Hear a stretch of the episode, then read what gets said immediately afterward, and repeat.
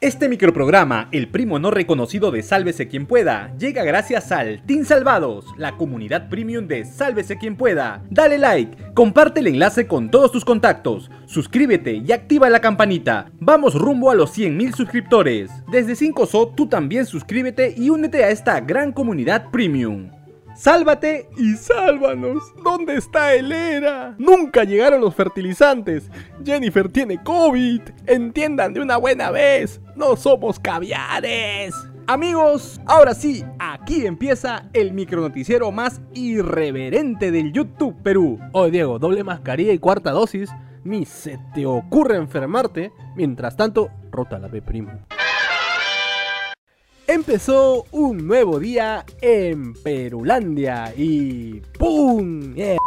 Una nueva investigación fiscal contra el presidente Pedro Castillo. Oh, hermano, ¿qué estás haciendo? Ah, cánsate, ves. La fiscal de la nación, Patricia Benavides, parece que le ha encontrado un nuevo sentido a su vida y ahora le abrió una sexta, sí, la sexta investigación preliminar a Peter Castell por obras adjudicadas en Chota, Cajamarca y Cajatambo en Lima es decir, las obras que ganaron los hermanitos Hugo y Angie Espino, amigotes de Jennifer Paredes que hasta hoy siguen preciosos en la DIVIAC. Otro que también está incluido en la nueva investigación de Castillo por organización criminal es el inamovible ministro Heiner Alvarado, que es señalado como uno de los operadores junto al alcalde de Anguía, que a esta hora debe estar aún en el bote.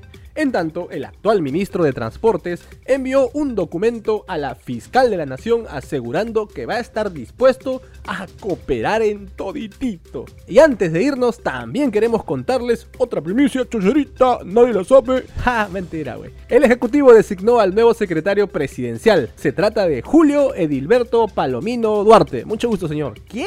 Julio Palomino, boga de profesión y que además es gerente de un buffet de abogados. Guarda ahí y le dijeron que no. La defensa de Jennifer Paredes solicitó cambiar la detención preliminar que tiene la cuñadita presidencial por una menos grave. Y adivinen por qué. Pues la hermanita de la primera dama dio positivo al COVID-19. Entonces su boga, José Dionisio, se le prendió el foquito y dijo que por un tema sanitario debía estar en un lugar apartado, a lo que el juez Raúl Wenceslao Justiniano, rico nombre de mi tío, negó esta posibilidad indicando que no se puede cambiar la medida de detención porque no hay otra, así lo dijo. Declarar improcedente la solicitud formulada por la defensa técnica de la investigada. ¿Dónde se le habrá pegado el bicho a mi comadre? Por eso siempre usen mascarillas amiguitos, no se olviden que estamos en cuarta ola. Al final, la cuñis de Pedro Castillo fue trasladada a un ambiente aislado en la Diviac, pero con custodia donde podrá recibir atención médica, mientras cumple los 10 días de arresto preliminar por el presunto delito de organización criminal. Además, como decía mi tío Lucar, o qué será de él, ¿no? El boga de Jennifer ha descartado, o sea, ha dicho que nunca se le pasó por la mente, que ella vaya a ser colaboradora eficaz. Por la zarita, dice. Y ahora es momento de ir con nuestros auspiciadores. O sea, ustedes. Apoyen Pechorris.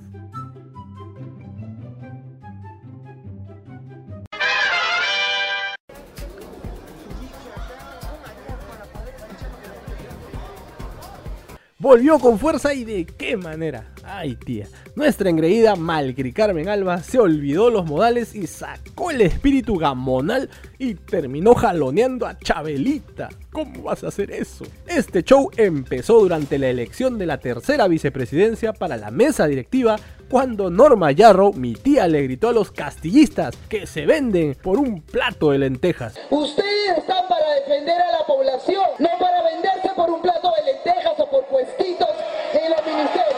¿Cómo vas a decir eso, tía? Ellos también piden postre. No, mentira. Eso provocó que los ánimos se caldearan. Luego, uno de los niños, Darwin Espinosa, señalado como uno de los que comen lentejas todos los lunes, le increpó a su colega de bancada de Acción Popular, Wilson Soto, por diferencias que mantienen pese a que son de la misma banda, perdón, de la misma bancada, por lo que Soto terminó tomando agüita para el susto. Más divididos que hijos que se pelean por la herencia de la abuelita. Pero el momento cumbre de este lamentable espectáculo fue protagonizado por Mari Carmen Alba, la Soraya del Congreso, que volvió a perder los papeles y con la prepotencia que ya le conocemos agredió a la congresista Isabel Chabelita Cortés cuando defendía al convaleciente Wilson Soto. Bien, la rosa de Guadalupe ves esto, mano. A su turno, Chabelita contó lo que le dijo la agridulce Malcri Carmen. Ella se acercó y a decir eh, cosas, a decirme que me vaya de ahí, que no me meta ahí, pero yo le digo, este, estoy en el Congreso y en ese trance es donde este, sufro pues la agresión, ¿no? Al reiniciarse la sesión del Pleno, María Joaquina pidió la palabra, levantó su manito para ofrecer las más sinceras disculpas que por supuesto fueron más falsas que beso de madrastra. La disculpa del caso por haber sido partícipe de un incidente debido a problemas internos en mi bancada. Le he pedido disculpas personales a la congresista Cortés y quiero reiterar mis disculpas aquí a toda la representación nacional. También se disculpó a través de su Twitter, con un mensaje más frío que la humedad de Lima, y hasta buscó a Chabelita para darle un abrazo, que solo sirvió para la foto y para dar más vergüenza todavía. Bueno, pese a todo, la congresista Cortés denunció a Malcri Carmen ante la Comisión de Ética por la agresión. Luego que terminara este circo, oiga caballero, por fin decidieron la elección del tercer vicepresidente de la mesa directiva. Alejandro Muñante se quedó con el puesto de mi tío Wilmar Helera, que además te contamos que el Poder Judicial ordenó su búsqueda, captura e internamiento en un penal tras ratificar su condena de 6 años por el delito de colusión agravada en una obra de agua y desagüe en Piura. A este paso, vamos a ser potencia mundial de prófugos. Horas después, Helera lanzó un comunicado anunciando que no está de acuerdo con la condena. ¿Hoy qué? que su defensa impugnará la decisión del juez y que mientras tanto seguirá cumpliendo con sus funciones como congresista. A la miércoles, el campo de Marte le quedó chico a mi causa. Palmas, señores, palmas. Por favor, que ahí viene Melgar. Ole, ole, ole, ole. Melgar, Melgar.